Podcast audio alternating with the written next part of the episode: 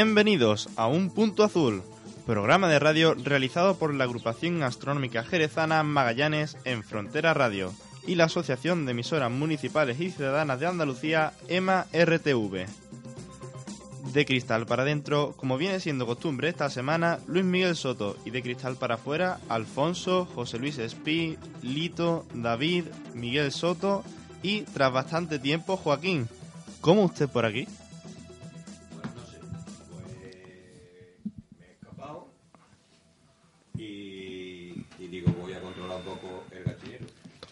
Ahí, nuestro amado y querido presidente. Aquí a la nueva la mesa. Gracias David. Me encanta, el peloteo me encanta. Gracias, David, yo también te quiero. Es, que, es que en la vida hay que, que progresar, ¿no? Y se que- ha que- notado- que cuanto más progresa uno, pues, Te ha va notado tres paquetes, por nada. David. A base de enchufe como nada. ¿Eso cómo va a ser, hombre? Usted procure llevar la cuenta de la agrupación en condiciones. Lo llevo perfectamente, todo perfectamente. en- De uno en uno y empezamos otra vez a saludar. Porque estaban los micros cerrados. O sea, que no se ha enterado uno de nada. Se ha enterado muy mal. Lo tuyo sí. No, no, tú, tú, tú que estás aquí, pero... No, no, yo me acabo de poner auriculares y está- y ahora mismo se escucha todo. Ahora sí, pero antes no. Bueno, pues... Eh, ¿Cómo usted por aquí? No, si yo llevo ya 10 minutos aquí. No, hombre, que me, me he escapado dos o tres días de allí de Mallorca y, y he llegado hoy y digo, bueno, pues voy a aprovechar y me voy a pasar por la, por la radio así veo a los compañeros y... O sea, que no, no es, no es la definitiva, ¿no? no, no, que te vuelves. me- vuelvo. El, el lunes me vuelvo a los... Pero el lunes empieza Semana Santa. Por eso me voy. Serpiente huye de... De, De San Fermín. de San Fermín, San Fermín. y tú oyes de Oh, Semana Santa. de, la Semana Santa. Claro, cada uno, cada es uno. que... mm, no, no, no puedo decir nada porque después te denuncian esas cosas. O sea, no, no quiero decir nada. bueno, Entonces, eh, todo el peloteo de David hacia usted ha quedado en el aire ha o quedado censurado. Ah, es una broma, es una broma, no, no es, no es nada. Es una broma solamente. No, no se ha escuchado. Pues nada, mejor, mejor bueno, así. repítelo. que quede constancia. Oh. Bueno, Bueno, pues empezamos el programa, a ver qué... claro, habrá que empezar el programa. qué- por, por dónde empezamos? A ver. ¿Por qué no contáis la que habéis estado haciendo hoy? Eh, vamos a ver. eh, vamos a ver si somos capaces de contarlo. No como lo que se ha hecho hoy, a tipo local, ¿eh? que solo le puede interesar a la gente de aquí, pero sí contarlo como experiencia que se ha tenido en un colegio para que alguien que la quiera hacer en otro colegio, pues le sirva como ejemplo, como plantilla. ¿Me enten- No sé Sí, si me sí, explico sí, lo sí. que quiero decir, ¿no? Perfecto. Pues venga, ¿qué habéis estado haciendo hoy? Bueno, Bueno, eh, aquí hay tres de los que estaban, ¿no? O sea está- que- está- estábamos el equipo completo ahora. Pues era una actividad en un colegio de Total. infantil y primaria. Y decidimos, ya llevamos eh, viendo, eh, hemos hecho varias actividades. eh, estamos viendo una tendencia que nos piden incluso el colegio más de infantil y primaria que de secundaria y bachillerato. Así que los que teníamos al principio, me, me incluyo yo, miedo, no miedo, pero vamos, digamos, no saberlo respeto, hacerlo respeto, bien, respeto. a transmitir la astronomía a chavales tan pequeños, pues nos estamos quitando con la práctica casi el, el miedo. Mm, y mm, bueno, muy bien, la experiencia muy bien, el, el profesor muy interesado, ya yo hablé personalmente anterior, eh, me fui al, una mañana con él a pactar, digamos, todo lo que íbamos a hacer hoy y vi que se lo había currado ya en su clase de, de infantil tenían una especie de planetario hecho de casi toda el aula de, de una especie de, mm, de usos múltiples que tiene una- mm, con colchoneta, cosas de psicomotricidad y todas esas cosas, pues la tenía toda llena de planetitas, maquetas, eh, un cohete hecho de cartón y, y mm, digamos papel de plata, en fin, que estaban muy interesados, se le veía muy interesado de que, sobre todo una agrupación y gente que supiera del tema, le explicáramos a los niños. Le ha gustado mucho, hemos, hemos decidido hacer para esas edades eh, tres experiencias esta vez. Eh, la maqueta del sistema solar a escala, tanto de tamaños como de, de distancia, que lo tenemos ya bastante práctica con ella.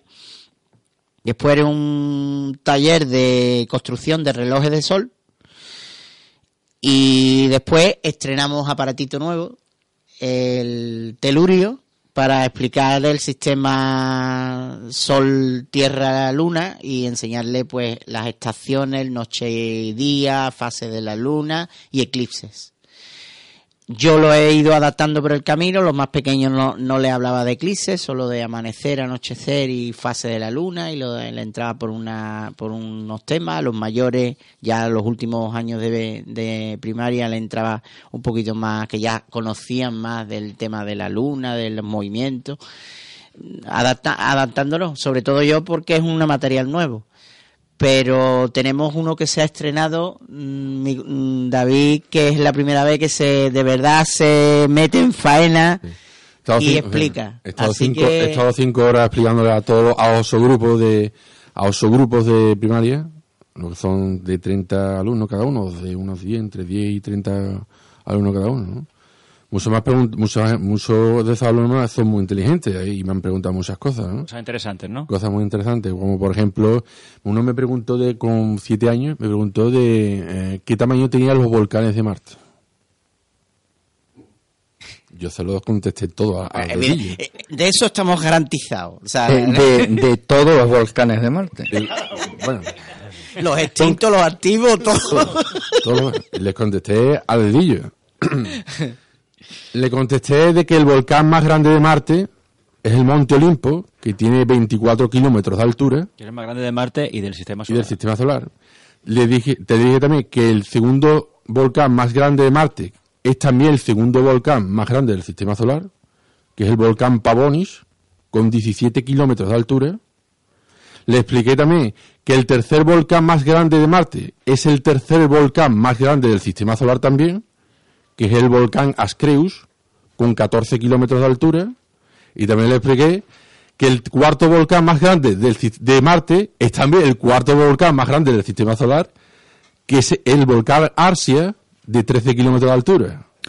Cuando hablamos, por ejemplo, de que el Everest tiene 8, 8.000 kilómetros solo. 8.800 También se y lo expliqué yo a él. Espera. le, com- le comparé esos tamaños con, con el Everest de 8. Mm, Déjame terminar, Vale. que se me olvida lo que tengo en la cabeza. Eh, el Everest tiene 8.848 metros. Cuando yo estaba en octavo, Va mm, creciendo, va creciendo. va creciendo, eh, metros sobre el nivel del mar en Alicante. Mm. Los metros en Marte, ¿sobre qué son? Solo la, La- la cota hombre, cero, la cota sí. Hombre, se supone que es realmente sobre la cota media, evidentemente. Mm. Es la cota media. Hombre. ¿Te pilla? No hay agua. Sí, sí. Agua, no, agua no hay, hombre. Ni que decir tiene que hay cuencas, cuenca en la, sobre todo en la parte norte, que corresponde a, antigu- a lechos de antiguos océanos.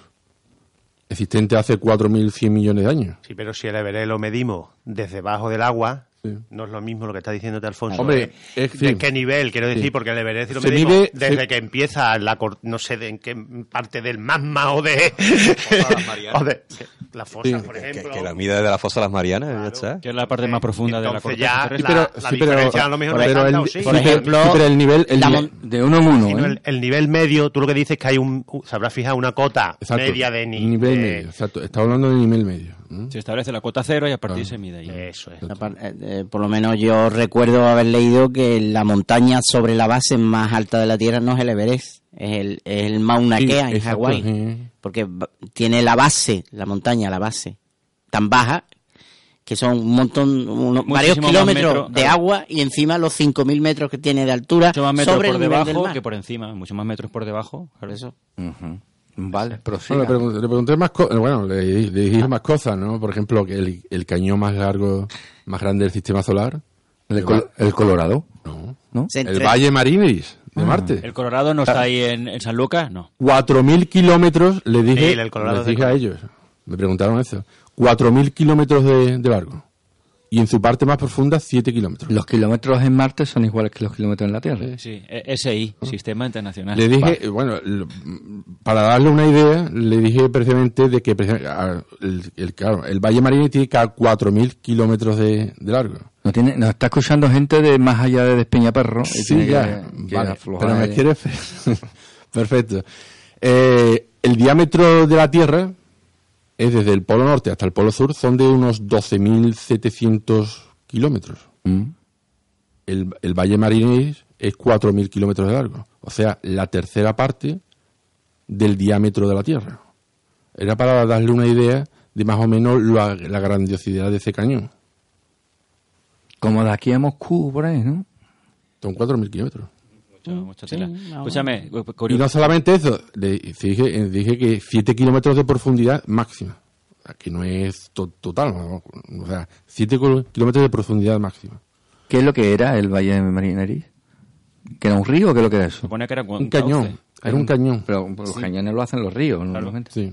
Eh, yo creo que era de una zona fluvial de agua que llegando a una zona donde estaba antiguamente los, los océanos de Marte, L- digamos el último desagüe, la, la parte final de un de un gran río o un, un, eh, caudal de agua que llegaba a una zona mm, baja que ya estaba con, con océano. Entonces, eh, por la pendiente hizo ese gran cañón a, a la llegada del, Sí. del nivel del mar de aquella época.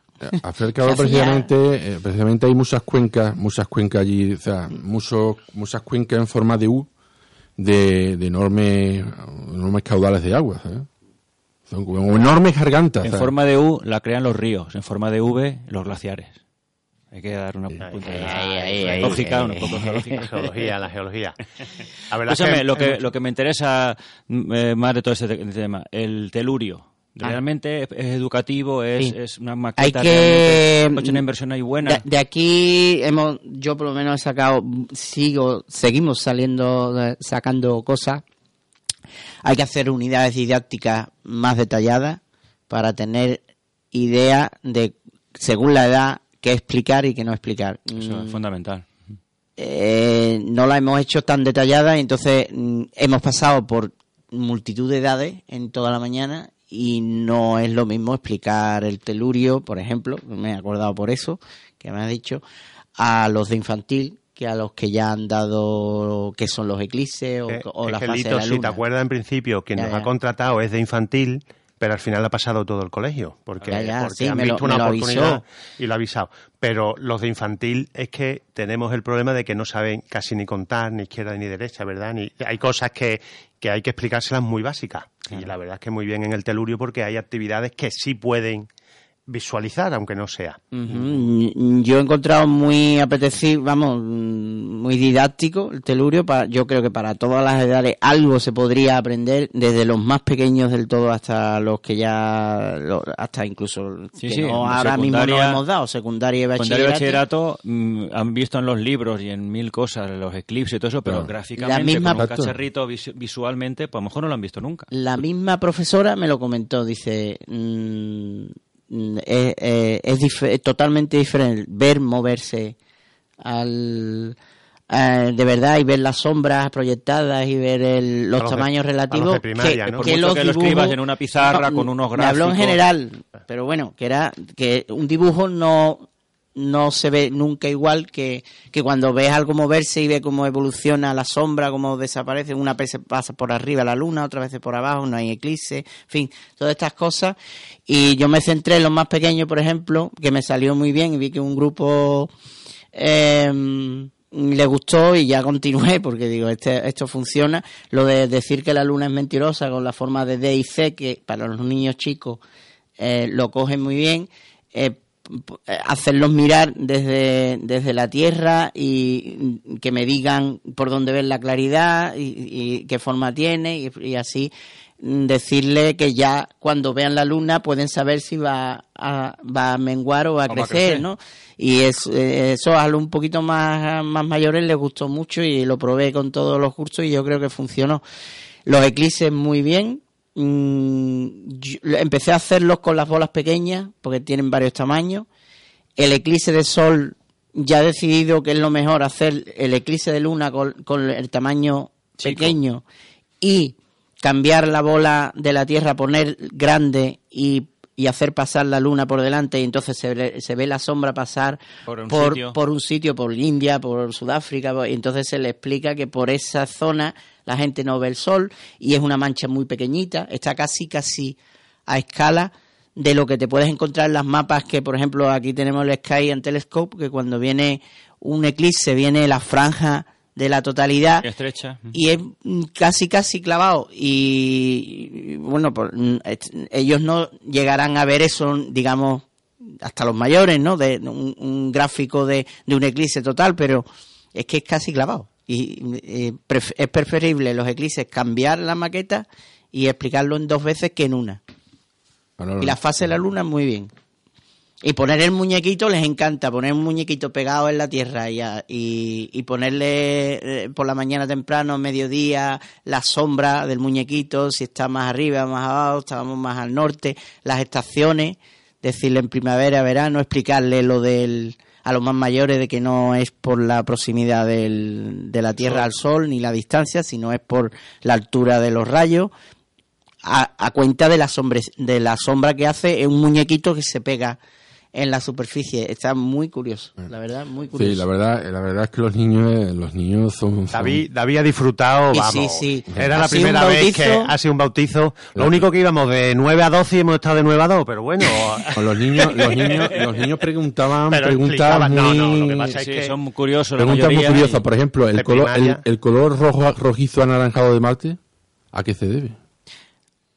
El, el, Óxido de hierro 3. ¿Os han preguntado por alguna película? ¿no? Yo he visto en una película no sé qué, tal. y a ver si era cierto o no era cierto, ¿no? ¿No la habéis recomendado ninguna película? ¿No? Como Planeta Rojo, El Marciano, Mars Attack. In- Interestelar. O por ejemplo, cuando, también cuando me preguntaron acerca, acerca cuando les hablé de Neptuno, de Neptuno, vieron en, la, en lo que era la bola de, de, por, eh, de, de por spam, ¿no? ¿No era de, Sí, de por Corso? Ah, de por spam. Bueno, me preguntaron, eh, esta, esta mancha, esta mancha mm, de un azul más intenso, ¿qué es lo que es? Y yo le pregunté, esa es la gran mancha oscura. La gran mancha oscura, que es un ciclón.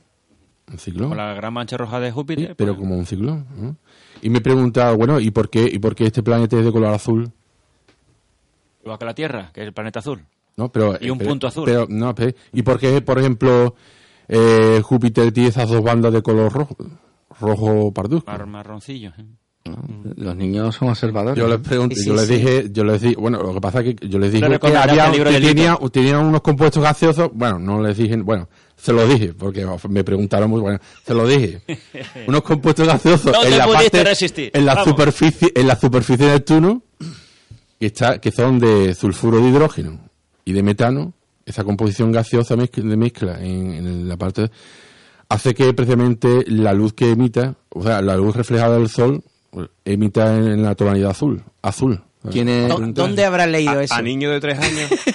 A niño de tres años A no. ni- hay que a decir, niño de para tres más años, información hay un Eh, libro. Es que me preguntaron el, que por qué azul y que, que- que yo que quiere que le diga. Es que claro, tendría que meterme sulfuro de. ¿Qué ha dicho sulfuro? Sulfuro de hidrógeno. Sulfuro de hidrógeno Y metano. eh, Hab- Habla de uno en uno, ¿eh? Quiero, quiero simplemente re- recordar que la maqueta del sistema solar que tenemos son todas bolas de por spam y que fueron donadas por nuestro amigo José Luis Parra, ¿eh? menos el planeta Júpiter que sí fue construido. Y no sé si... ¿Turno quizá también? Bueno, Que no, el- no, eh, Mercurio y, Son- y Marte son bolitas sólidas de madera o algo así, o, o de plástico. Una Los de era por una- spam una ya son Venus y Marte, y Saturno, que es la, era la más grande, y a Júpiter, Júpiter es está hecho mano. y las otras dos, pero que son bolas, todas son bolas de por Bola. que fueron donadas por, por José Luis Parra. Marte creo que era una bolita de metal. De metal, sí. Y, eh, Urano y Neptuno eran de por spam también. Y Saturno era la más grande, que por eso tuviste que hacer Júpiter a mano, porque. Ya no habían bolas. es un poquito más grande que, que Saturno y entonces hay que hacerlo a mano. Voy a contar una anécdota a raíz de lo de David, de- porque David contaba allí todo. O sea, los componentes de metano, Claro, de todo. es que- Muy bien, algunos mayores, puede que algunos... Sí, mí, eh, sobre todo Talo Centenar conocía Sí, algún componente, mayores, pero espera un momentito. Pero la mayoría que no, ni siquiera los de tercero, ya quinto y sexto, no sé. Pero como tuvimos la suerte de continuar, porque nosotros íbamos a hacer solo la experiencia hasta las 12, que era el recreo, y ya nos íbamos a marchar, pues nos cogió el toro y nos íbamos a quedar después, nos quedamos en el recreo, cuidando de las cosas, los niños allí en el recreo, y se acercó, se acercaron dos o tres chavalas por allí, alrededor de Saturno, que estaba yo más o menos vigilando, y una le decía a otra, mira, tú ves esto, el anillo es de polvo. Es de polvo. No sé lo que es el polvo, pero es de polvo. te dije que eran partículas, eran partículas de hielo. Lo he escuchado bien, ¿eh? lo había entendido, lo había entendido bien. Entonces ese tipo de cosas, aunque parezca que no, se van quedando, con- pues, son mayores, pues ya les sonará o no al- algún tema de esto. Y bueno, es importante la curiosidad que Mm. se levanta, ¿no? Quizás el nivel fue muy alto pa- ya para los, de, los más chicos. pero, también, pero, mucho, pero ahora, muchos de esos niños, por ejemplo, una niña me preguntó acerca de la subdivisión de, de, de los anillos.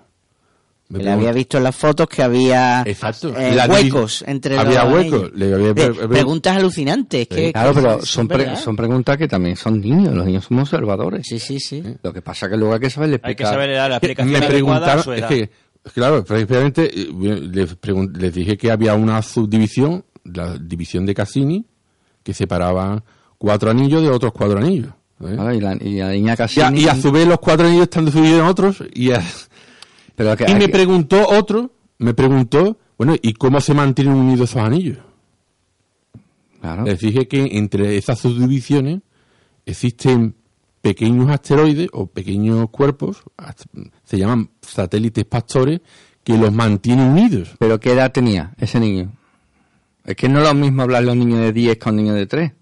No, tenía 10 años. ¿eh? Vale, bueno, pero sí, era, era mayor, no, era mayorcito. digamos, Eh, y eran muy despiertos. ¿eh? pre- Eran- pregunta. Alfonso, la edad era desde 3, 4 y 5 años infantil que íbamos, No, pero después no. todo A los de primaria. tres años está claro, A de por favor, ¿hablamos de uno en uno o no hablamos? eh? Hasta Venga. sexto de primaria. Eh, que, que sí, claro. Ahora, la pregunta, pregunto. ¿Quiénes preguntaban más? ¿Los niños o las niñas? Igual. más, eh, igual, aunque los niños también, bueno, las, bueno, había niñas que realmente Que preguntaban, preguntaban tela, ¿eh? Me preguntaba hasta incluso, Fiche, fiche. vamos que, in- bueno, La verdad es que Sí, no, yo 50% tampoco me puse a diferenciar Sí. clases más curiosas y clases en conjunto. Clases más pasivas y clases más... Pero no Les distinguir en si sí. eran más les contaba chicos cosas, o sí, chicas, les contaba cosas curiosas como por ejemplo, dentro de dentro de Júpiter, ¿cuántas tierras caben? Que tú le preguntabas eso No, no, no, e- ellos ellos me preguntaban hasta qué tamaño tiene más o menos Júpiter. Y yo, Ah. Y yo les dije les dije más o menos la idea, ¿no? Dentro de dentro del planeta Júpiter caben exactamente 1300 tierras. Luego Saturno. Dentro de Saturno caben exactamente 755 tierras. ¿Y el niño sabe cuánto mide una tierra? ¿Cómo, Pero cómo más o le menos sabe que la Tierra es muy grande, muy grande, Claro, mil tierras, claro, pues tiene que ser evidentemente. gigante, ¿no? Es, es más dar- darle una escala, una, una idea de cuál es la escala, ¿sabes? Ya De no lo se me olvida dentro de- eh, el ejemplo de, que no sé si será cierto, pero yo me acuerdo haberlo visto, de la Tierra... La Tierra era la Tierra, ¿vale? Y la Luna era una pelota de baloncesto. Si la, si la Tierra fuera una pelota de... No, No. si la Tierra fuera una pelota de baloncesto, la Luna era una pelota de tenis. De ¿no? tenis, sí, correcto. De tenis. El diámetro de la Luna es eh, la cuarta parte del diámetro de la... Al- Alfonso, en lo que teníamos expuesto allí estaba a escala, es decir, que David explicaba, mira cómo es la Tierra Exacto. y fíjate cómo es Saturno. Cuando él llegaba a Júpiter o a Saturno, decir, mira, mira los planetas aquellos como son. Y, y eran una bolita enana comparado con la... Claro, Entonces, lo- por eso lo- podía lo- explicar bien claro. lo de mil, que caben 1500 y tal. Tenemos se un poco a lo mejor sí. entre Júpiter Ellos, y Saturno, eh, que, que los tenemos a lo mejor no tan a escala, no lo sé, porque estaban, pero también están bien. Sí. Pero los planetas pequeños con respecto a los grandes estaban muy bien. Estaban muy bien. ¿eh? un buen ejercicio también para el tema de los volúmenes, que es que lo- en líneas, eh, en- viendo los tamaños lineales, los niños son mm, lo ven antes que en volúmenes, que van al cubo. Entonces, Sí.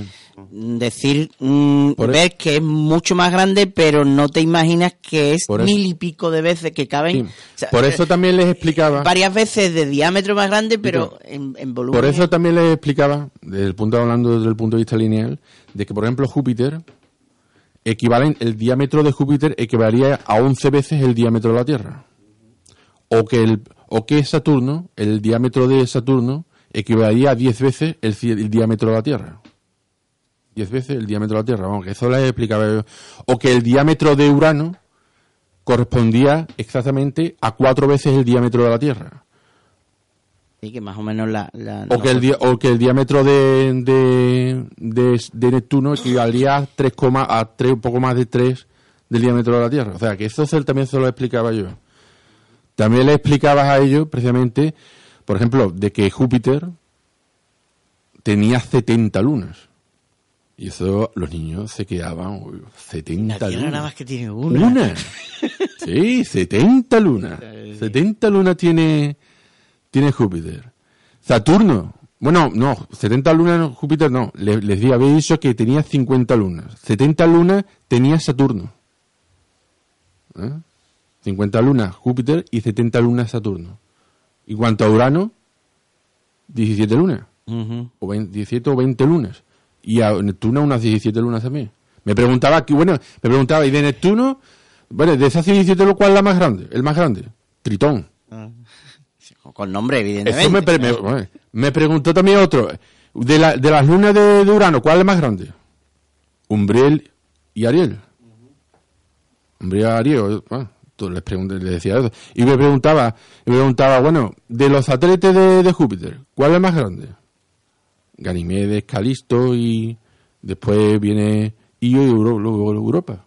Eso, eso- eso se lo decía yo. Eh, ¿Verdad que para muy bien? terminar, Para terminar. tu parte, la del reloj de sol. ¿qué Bueno, tal? la del reloj de sol, muy bien. Orientación, Ah, sombra. las dos. Y cuéntalo del. Oh, Bueno, la verdad es que tienen un profesor, yo, encantador, es un tío, vamos, Sí. Raúl, Ah, Raúl, espléndido por el de- proyecto que lleva y luego fue el que tuvo también la idea si podían montar y lo fuimos explicando a los niños una vez que se ilusionaban con el reloj de sol en la mesa y tal, de pintar allí en su patio un reloj de sol y ellos mismos sirvieran de gnomo o poner un palito para que tengan en el reloj y entonces, bueno, eh, estaban allí todos locos de contentos de que en el colegio... se Mon- hiciera. Cuando llegamos nos lo, nos lo comentó, dice, si podéis meterle eh, las ganas de... mm, Porque nos comentaba que estaban decorando... pintando, estaban decorando el- el y dice, pues podíamos a lo mejor pintar. Le dijimos que sí, que efectivamente Sí, se podía hacer allí. Les contamos también a los niños que una actividad bonita, y algunos lo habían hecho, no lo habían hecho la actividad completa, pero el ver los relojes de sol de la ciudad, que Isabel es una experta Una- una- y hay un montón en. Jerez de relojes. Algunos profesores conocían algún reloj y decían, ah, pues mira, es muy bueno el poder salir y ver los relojes de sol y tal. Y sobre todo lo que más me ha sorprendido de, de la actividad es como este profesor, que en realidad es de infantil, que no es ni siquiera de primaria, como, y lo digo para otros profesores o para otras ideas, porque en, en infantil es que no se sabe ni leer, ni todavía se, se está empezando con las letras, con los números, se está empezando pero de manera informal, sin un, a través de proyectos. ¿Y cómo lo hacen? Pues uno de los proyectos este año, por primera vez, ha sido la astronomía. Es decir, que la astronomía no solo sirve para enseñar la astronomía, sino para enseñar a contar, para enseñar las letras.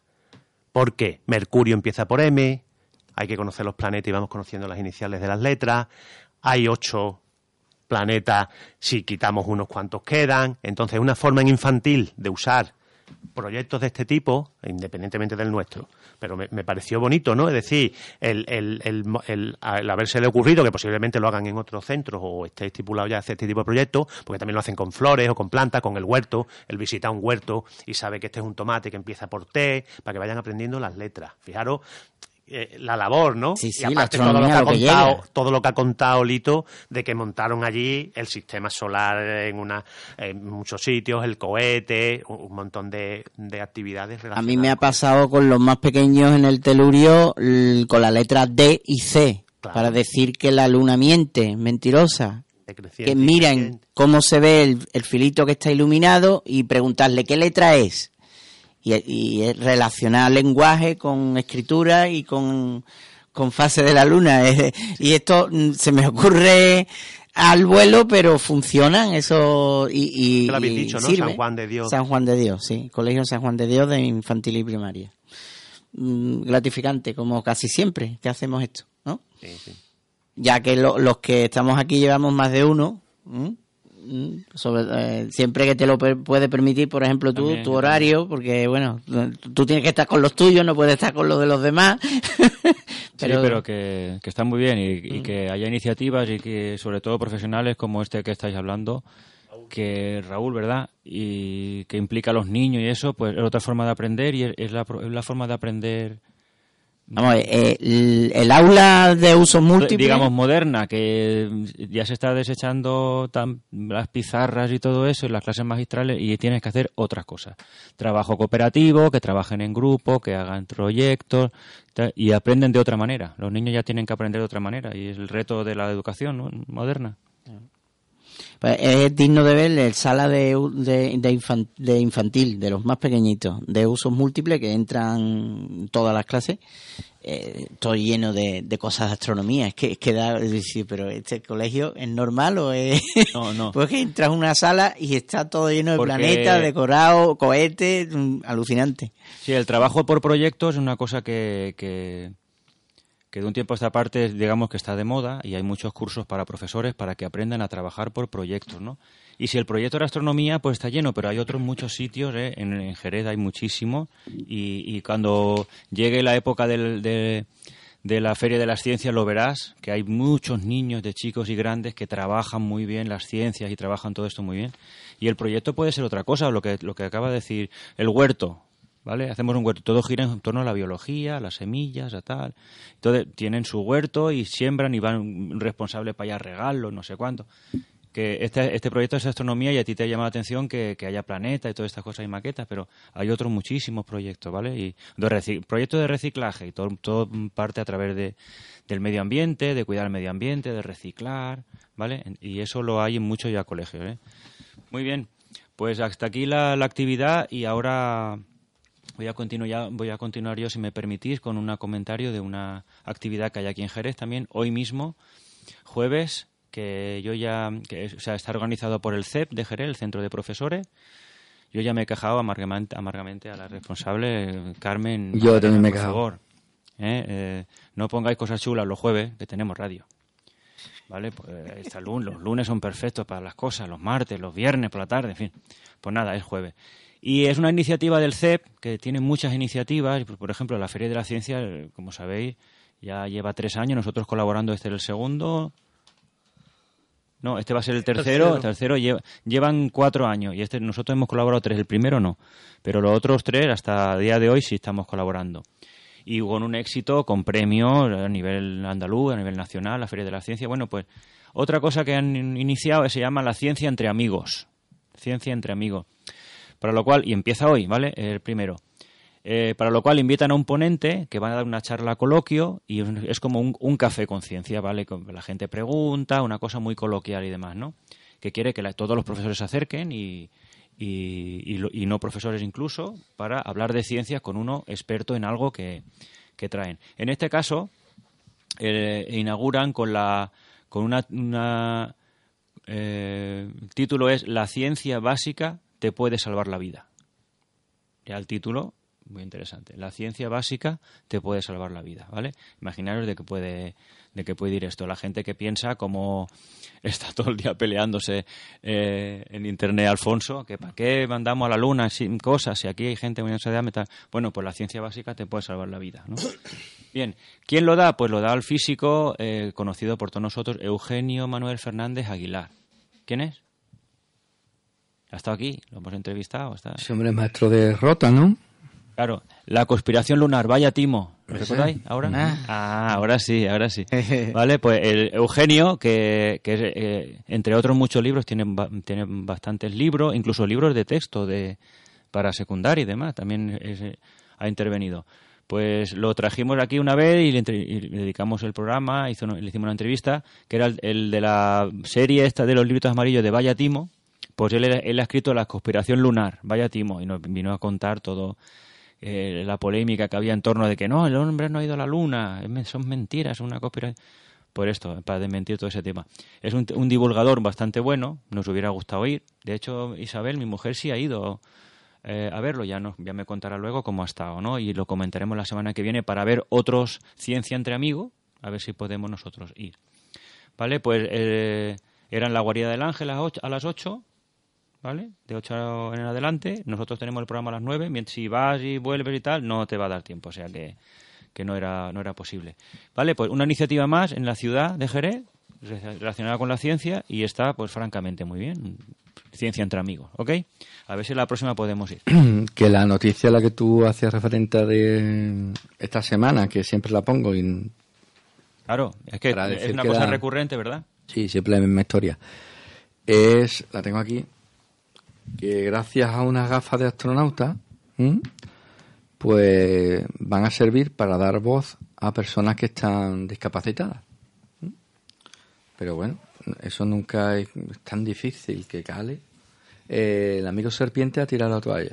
Él dice que ya no... Que ya no responde nadie más que dice esto, ya, porque está todo el día diciendo cada dos por tres que dicen que la NASA o lo que sea tiene un presupuesto no sé cuántos millones tal dice fíjate con el hambre que hay en el mundo y se dedican a tirar cohetes pero es que eso eso de tirar cohete es ciencia básica y la ciencia básica como dice Eugenio te puede salvar la vida Hoy tenemos tres grandes problemas. Bueno, hay muchos problemas en la hora de la comunicación. Uno es eh, los bulos que existen por Internet, que la gente se cree todo lo que cierto hoy ha habido uno muy gordo que te lo he visto a ti desmentir ¿Cuál es? no sé quién ha puesto por internet que este año las casetas van a costar entra- entrar a las casetas 5 euros. Y tú dices, qué poca vergüenza, 5 euros entrar a las casetas.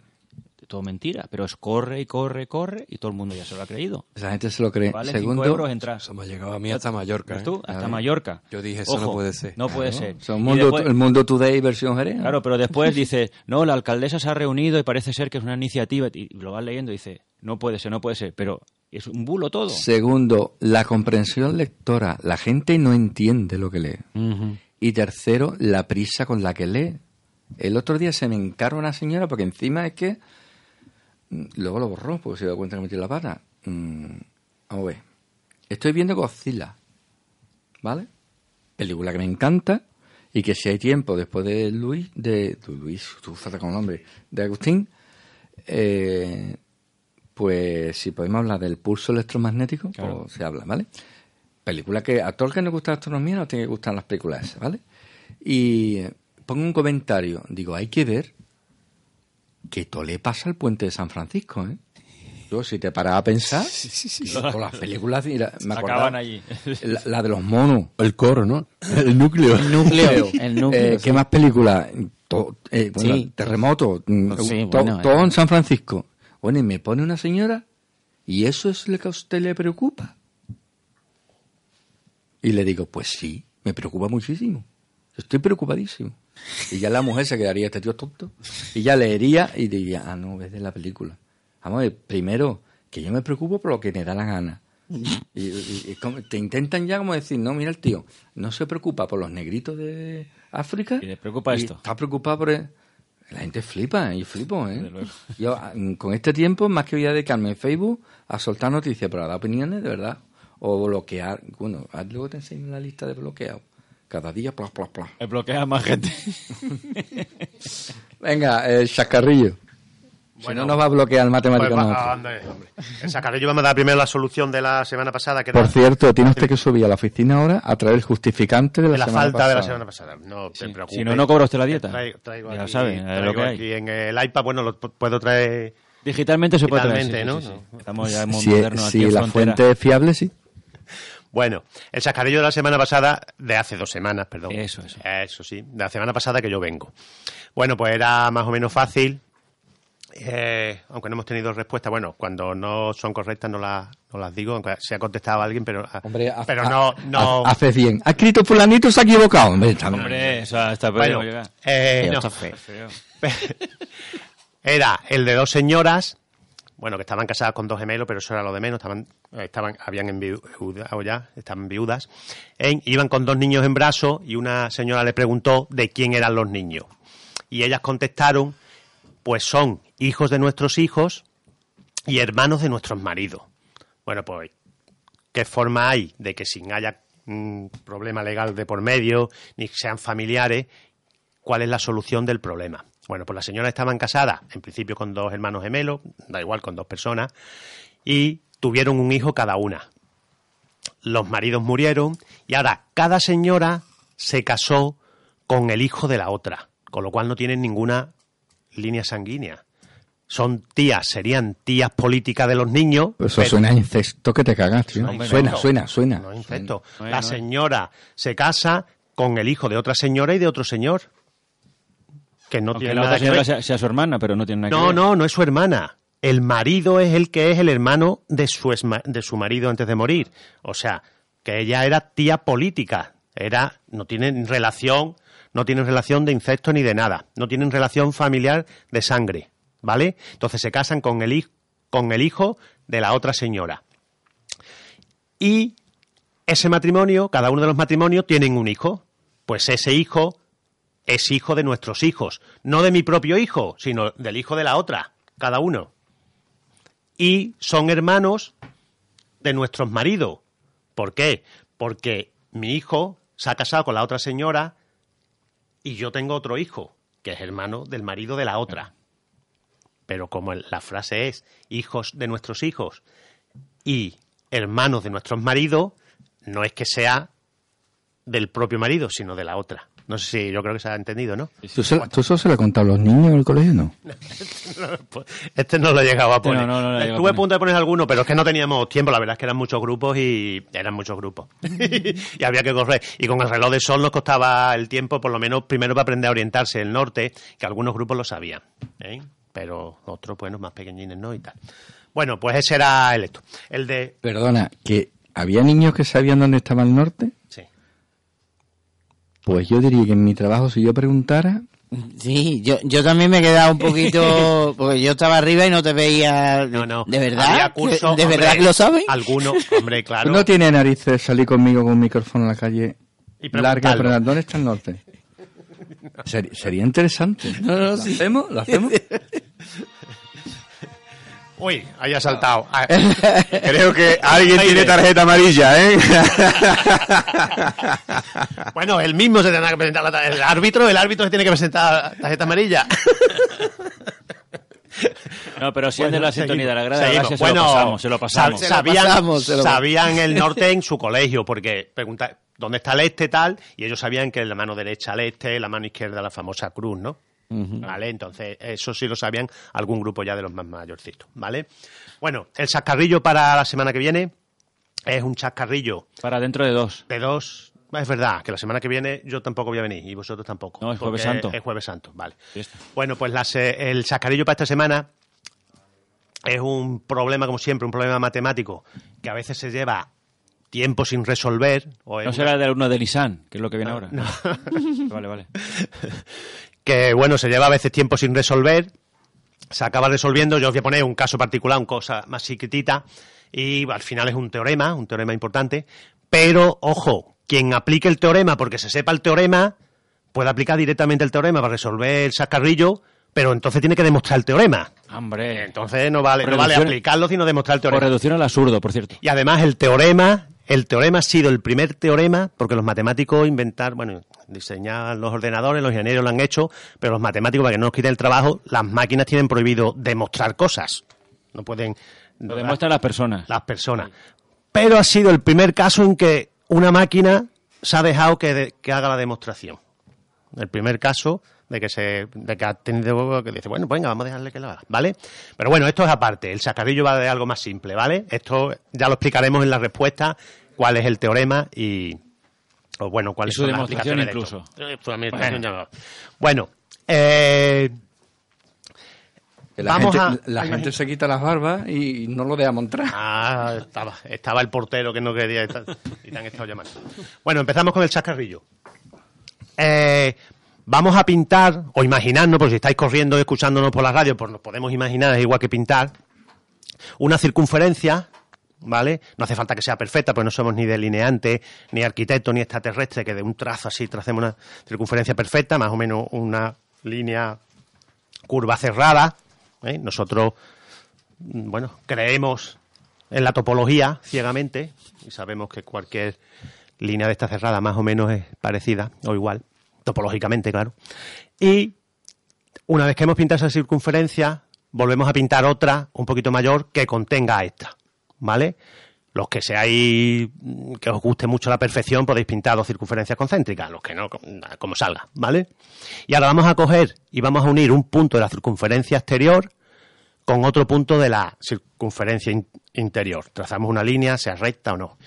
Y volvemos a repetir el proceso, ojo, pero sin cruzar las líneas, ¿vale? En otro punto, con otro punto, por lo menos para tener dos divisiones sobre, son, sobre lo que serían las coronas circulares. Quien quiera lo puede hacer desde el radio, pero que el radio no corte, no vaya uniendo la circunferencia interior. La circunferencia interior tiene que quedar totalmente limpia.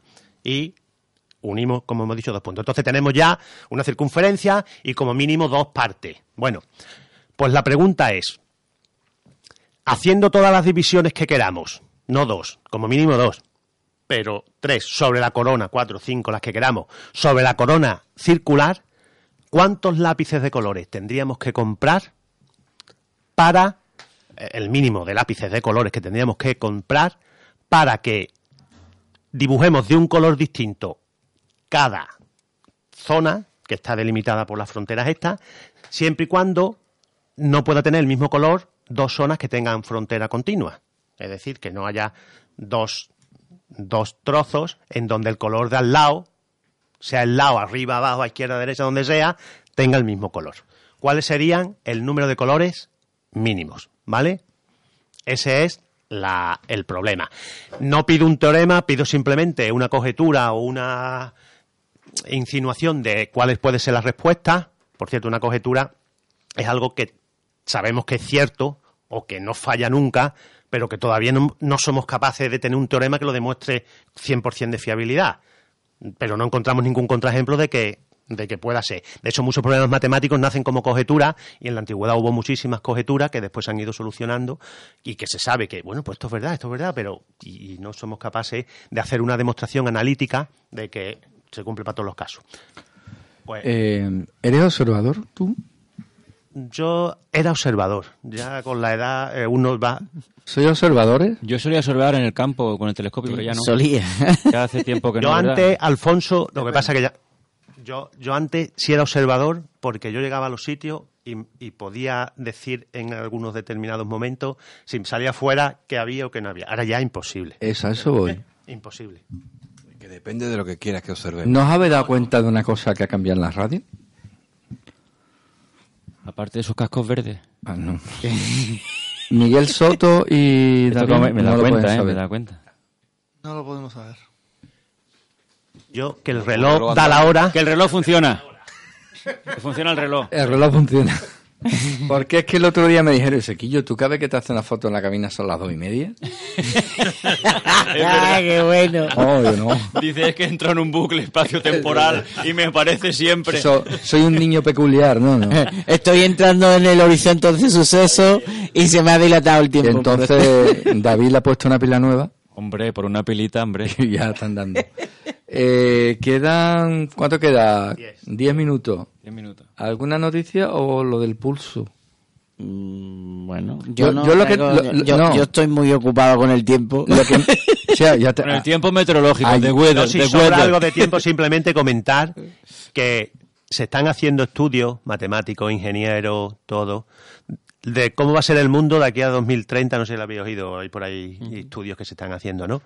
Y entonces hay que ponerse las pilas en la ciencia, porque los robots van a hacer casi todas las actividades dentro de unos años, no quizá en el 2030, pero ya hay muchas cosas que se van a automatizar de una forma. Y entonces van, hace falta ingenieros o personas que estén en- a otro nivel. Lo que contaste hace poco cuando estuvisteis en Airbus, de que ya no hace falta tanta gente para construir un avión, que antes hacía sí. falta un montón de gente, pero sí hace falta bastante gente que controle el proceso y que sepa cambiarlo y que sepa adaptarlo cuando se cambia el... son Mecanotécnicos se llaman ahora. ¿Cómo? en- Me- en- Mecanotécnicos. Ah, me tenéis en nanotécnico. No, no, mecanotécnicos. Eh, lleva usted toda la razón del mundo, porque el otro día eh, mm, me dijeron una cosa a mí en la mili, y el otro día en Cuéntame lo, lo dijeron también, y digo, joder, y era la misma época, en 1985, 84. A mí me dijo un, un cabo... En 1800. que- 1800, 1900. 1900. 1900. Eh, Sí, es que yo estuve en la guerra de Cuba, pero. Que. Ya está bien la risa, ¿no?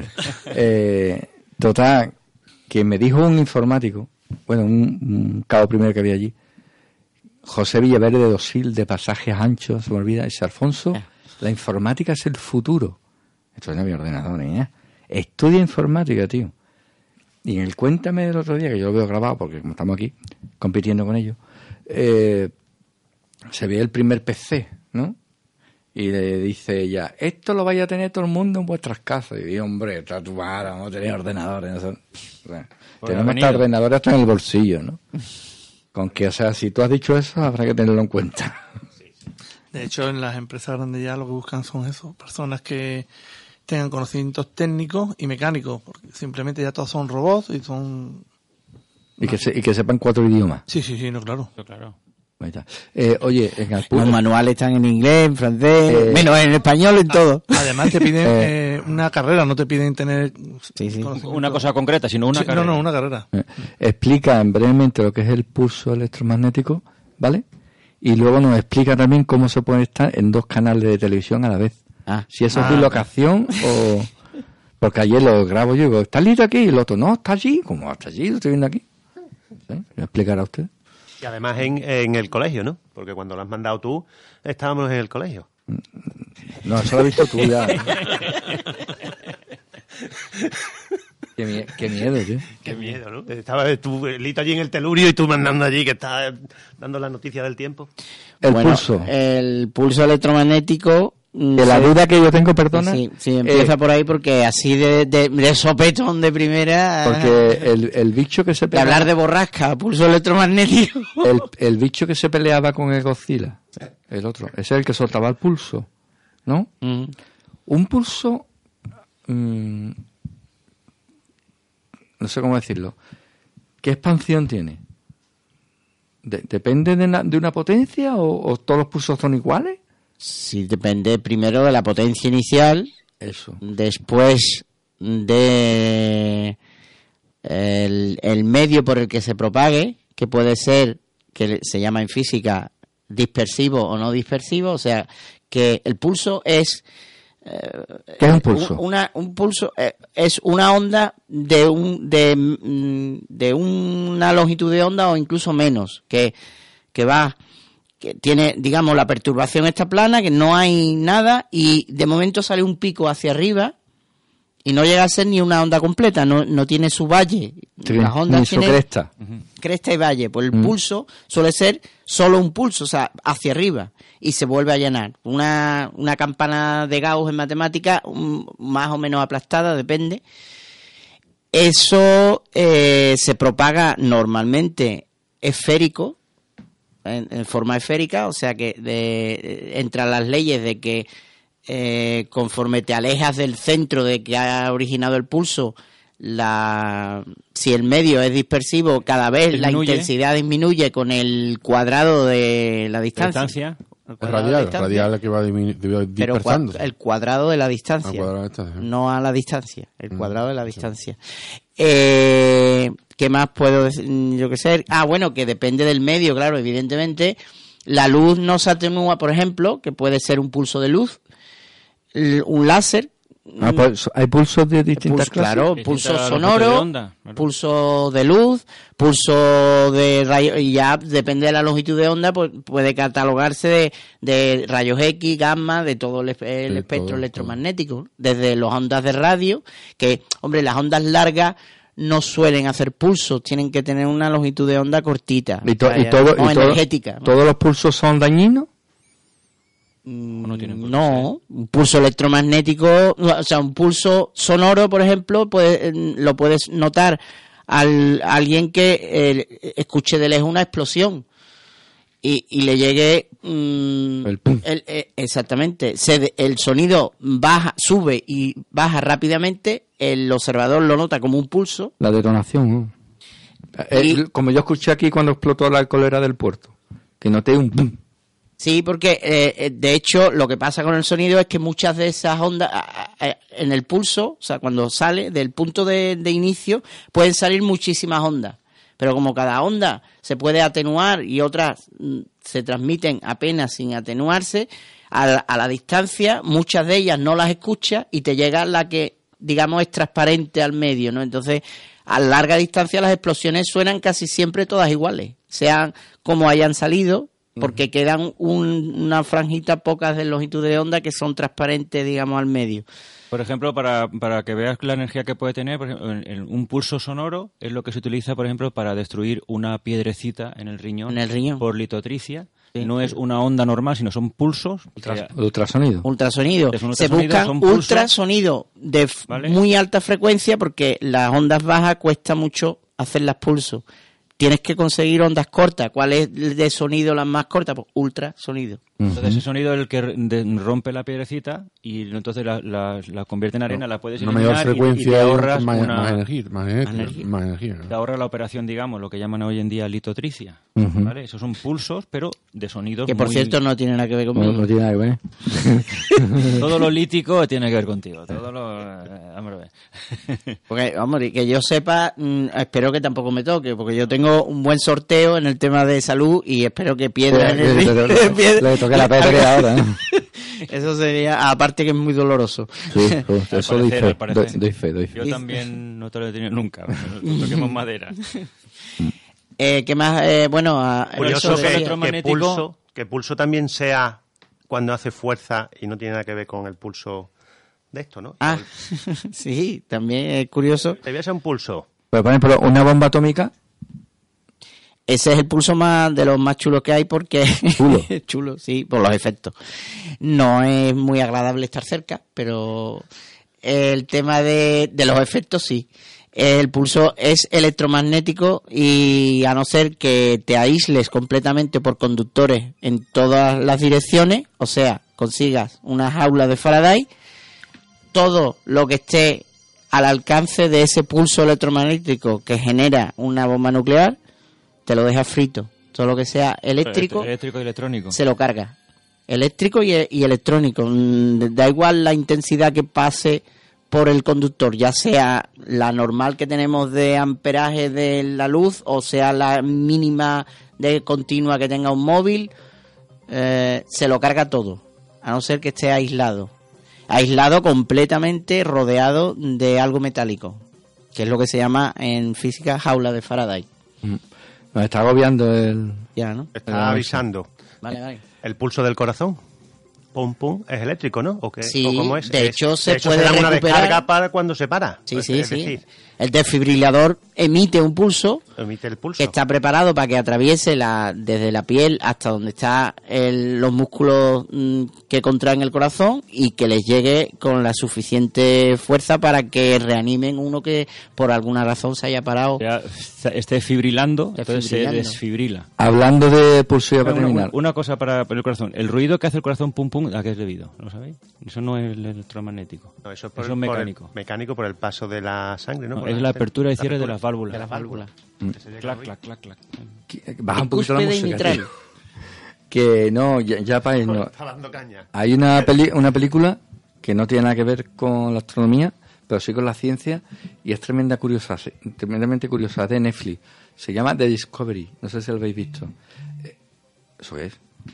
O algo que vibra. Otro. Es que no me escucho con la música, tío. Baja la música un poquito. Ahí. Que trata de que la ciencia demuestra científicamente que hay vida después de la muerte. Y entonces la gente decide suicidarse.